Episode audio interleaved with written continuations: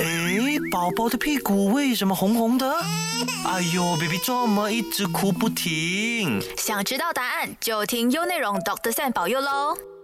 大家好，欢迎收听优内容 Doctor Sam 保佑，我是沈志恒医生。今天我们呢就来谈谈流行性感冒，或者我们称之为流感。最近啊。我看到有很多这个流行性感冒这这个症状的孩童需要入院治疗，这个呢也是最近这一两个月的事情了。受很多孩童们都是因为感染了这个呃流行性感冒而需要治疗，甚至需要住院治疗。最近新闻上甚至也有报道，一些学校，尤其是在吉隆坡和雪兰莪这些地方的一些学校呢，出现了这个流行性感冒的一些集体感染，主要是在学校、幼儿园或者是托儿所这些地方。好，首先我们就来谈谈，到底什么是流行性感冒，或者是我们称之为流感。英文呢，我们称之为 influenza。这个流感呢，通常是会造成呼吸道的一些感染，主要呢，它会感染我们的鼻子、喉咙，甚至是肺或者是呼吸道。流感主要是由 influenza A 和 influenza B，也就是甲型流感跟这个乙型流感这两种病毒所引起的。由于流感病毒容易发生变异，所以它传染性很强。人群普遍很容易感染，而且发病率高。如果我们看回这个呃世界上的历史啊，其实已经发生过很多次的这个流感爆发。最出名的呢，就是这个在一九一八年的这个西班牙流感。这一次流感呢，其实呃蔓延在全世界，造成了大约三千万至五千万人死亡。通常这个流感的它这个症状呢，其实大部分是比较属于呃轻微跟比较中等的，但是偶尔我们也会看到比较严重的这个呃流感症状，它也会造成很多其他的并发症，甚至造成死亡。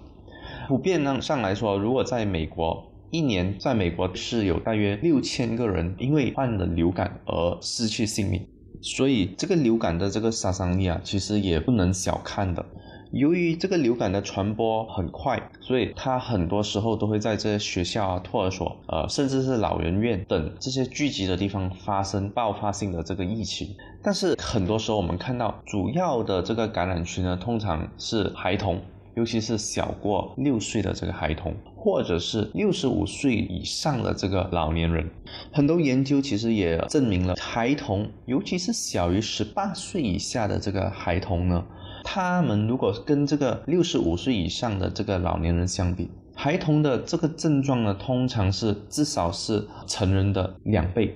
就表示孩童会比成人有高于两倍的这个几率会有这个有症状的这个流感。在马来西亚，通常这个流感呢，它是在不定时的会有一些流行性爆发的，也就是最近有很多流感的这个案例发生。但是很多时候呢，流感比较大部分是集中在这个年尾这一段期间，尤其是年尾雨季，天气比较寒冷的时候，呃，大约是十月至一二年的一二月的这段期间是流感的高发期。所有六岁以下的孩童啊，都是会比较严重性流感的这个高危人群，小过两岁的孩童风险更加高。六岁以下的婴儿住院率和死亡率是相对的比较高的，还有其他人群呢，比如说孕妇啊、老年人，甚至有慢性病的这些人呢，比如说有高血压啊、长期有糖尿病啊，他们得到流感出现严重疾病和死亡的风险特别的高。流感的传播途径通常都是人传人，它主要是通过打喷嚏和咳嗽等的这个飞沫传播为主。这个流感病毒呢，甚至还可以在空气中存活大约半个小时，或者是当这个患者呢，他之前有触摸了有病毒感染的这个物体，然后他又触摸了自己的口腔、鼻腔、眼睛等黏膜，接着他就会直接的被这个病毒所感染。所以，呃，人群密集、封闭的地方、通风不良的场所，很容易的会有这个流感的这个传染。流感患者通常他的传染率在初期的第二至第三天，它的传染力是最高最强的，这个传染力可以维持一至七天。很多患者呢，甚至在还没有症状的之前的一天，其实他已经能够感染，会传播这个病毒给其他人了。那么流感的症状是什么呢？通常流感呢，其实它的症状呢，主要是发烧。这个发烧呢，可以高达三十九至四十度。通常患者也会有咳嗽、伤风的症状，他们甚至会有喉咙痛、头痛、全身肌肉关节疼痛，甚至有些患者呢还会胸口不适，有些还会有红眼症的症状等。很多孩童呢，如果跟成人比较，孩童甚至还会有这个腹泻、呕吐等的症状。这些症状呢，在成人比较少见，儿童呢就反而会比较普遍一些。如果在呃比较小一点的孩童呢，尤其是少于一岁的呢，呃，通常你会发现到，呃，这个少于一岁的宝宝呢，你会发现到他们比较爱睡，他们会出现拒绝喝奶，严重的呢，还会甚至父母们会发现到会有呼吸快的一些症状，甚至呢呼吸暂停等这些比较危险的症状。了解了流感的一些基本的知识。还有流感的一些症状，还有这些传染。现在我们就会来谈谈流感的一些呃这个病毒的病情的一些发展，还有它可能造成的一些并发症。通常呢，这个流感呢，大部分的孩子甚至是成人，他们的症状通常都是比较轻微的，大部分他们会在四至五天，最长也会到大概一个星期。这个呃咳嗽、伤风。发烧的这个症状会逐渐的好转，甚至是自我恢复或痊愈，不需要得到任何的一些医药的治疗。这些轻微患者呢，大部分这个流感呢感染主要是局限于这个病人的这个鼻子，甚至是喉咙这个部分。但是呢，有小部分的这些患者呢，尤其是呃老年人、婴儿免疫力比较低的一些患者。他们有可能会造成这个流行性感冒所造成的这个肺炎，也就是我们讲的这个肺感染。这些病人呢，通常他会得到比较严重或者是比较持续性的这个发烧，他们会出现这个比较激烈的这个咳嗽。很多病人呢，他们甚至还会发生呼吸困难、头痛、呕吐等的症状。至于孩子呢，因为他们会有这个呃呼吸困难这些症状，这样也会造成这个孩童他会失去这个食欲，呃拒绝喝奶、喝白开水等这些呃问题，接着会造成严重的脱水的症状。流感造成的呃这个并发症呢有很多种，比较呃普遍见到呢，尤其是发生在孩童身上的，主要是这个喉咙会发炎，这个耳耳郭会有感染这个细菌的这个迹象，会红肿。有些孩童呢，也就是刚才我们讲的，他们会有这个肺炎的这个状况发生。部分患者呢，他们还有可能会有其他的细菌感染这个肺，造成加剧这个肺部感染的这个症状。还有一些病患呢，还会造成发现这个心脏损伤。也就是我们讲的这个心肌炎，心肌炎呢，主要是这个病毒呢感染了这个心脏的这个肌肉，造成这个心脏衰弱。这个病症呢，通常也会发生在孩童、老年人。病患呢，通常会有严重的高烧，或，会有呼吸困难等其他的严重症状。在孩童，我们也偶尔会见到这个流行性感冒这个病毒呢，造成这个肝损伤。因为这个病毒呢，它甚至会感染这个肝，所以造成了肝会有一些局部的损伤，有些甚至是得到急性的这个肝炎等问题。比较少见的呢，呃，这个病毒呢，它还会造成这个脑膜炎、脑炎等这个问题。这些病患呢，通常他们也是会有持续性的发烧。甚至是造成他们神志不清或者头痛等症状，所以总的来说呢，这个流感所造成的并发症呢，可以是涉及很多器官的。所以当孩子或者成人有一定的症状呢，你一定要把孩子送到附近的诊所或者医院，让医生检查。那有什么症状，父母们需要留意的呢？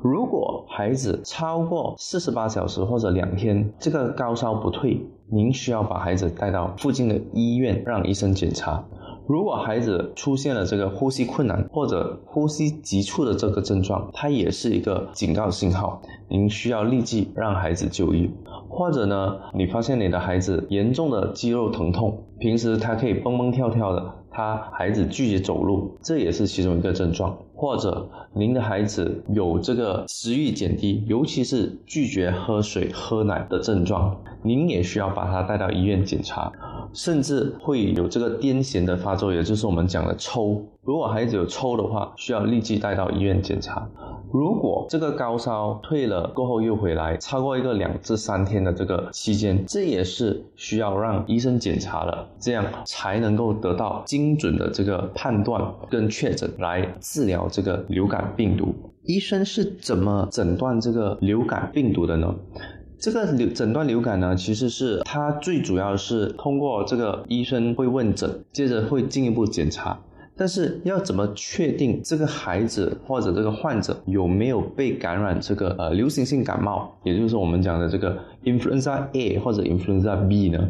它最好的方式呢，就是做这个 swab test。这个 swab test 呢，也就是我们讲的需要拿一些在这个鼻腔甚至是喉咙的一些体液来进行化验，这也就是最精准的来确诊这个孩子呢到底有没有这个流行性感冒这个病毒。通常呢，我们医生通常都会需要辨别，就是需要确认到底这些症状，这些发烧、咳嗽、伤风这些症状呢是普通的感冒，还是呃流行性感冒，甚至是新型冠状病毒。其实这些病呢，它们都是很相近的，但是就让我们来呃比较简短的讨论一下这些病呢，主要有什么轻微的这些小细小的分别？通常普通感冒呢，症状呢它会比较轻微，孩童呢通常你的症状没发烧没这么高，主要是以打喷嚏、流鼻涕为主，这就是我们讲的这些普通感冒。